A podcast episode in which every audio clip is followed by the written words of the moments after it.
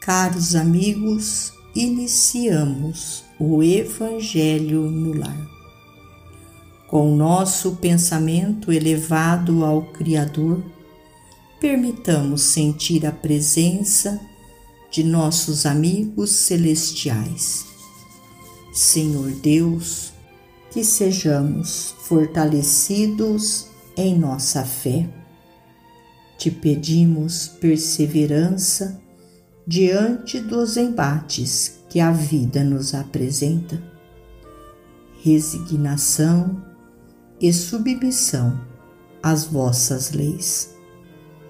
Mestre Jesus, que o teu Evangelho de luz seja para cada um de nós não apenas uma teoria, mas uma prática constante em nossa vida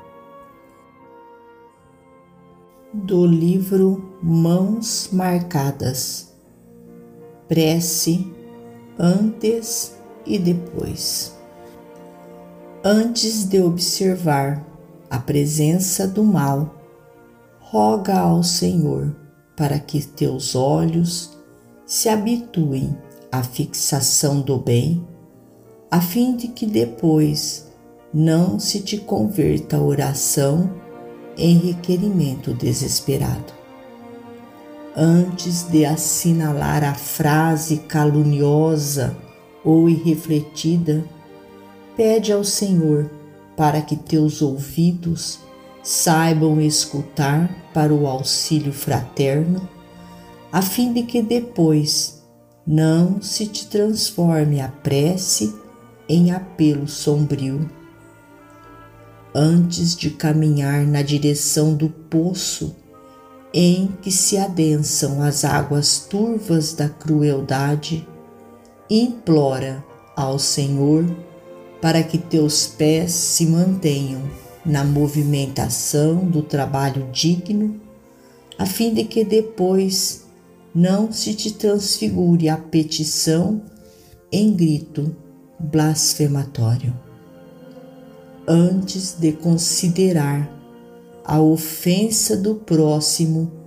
solicita ao Senhor te ilumine o coração para que saibas exercer a caridade genuína do entendimento e do perdão sem reservas, a fim de que depois não se te expresse arrogativa por desonra, de remorso e maldição todos fazemos preces, depois que o sofrimento nos convoca à expiação regenerativa, quando o processo de nossas defecções morais já coagulou em torno de nosso espírito o cáustico da aflição com que havemos de purificar os tecidos da própria alma.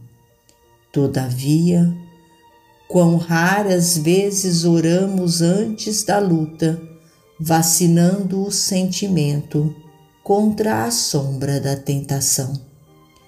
Saibamos louvar a bondade e a sabedoria de Deus em todos os passos da vida, rendendo graças pela flor e pelo espinho pela facilidade e pelo obstáculo, pela alegria e pela dor, pela fartura e pela carência, agradecendo ao céu as lições diminutas de cada instante da marcha, aprenderemos a tecer com as pequeninas vitórias de cada dia o triunfo sublime que na grande angústia erguer-nos-á para a alegria soberana, capaz de levantar-nos para sempre à plena luz da imortalidade.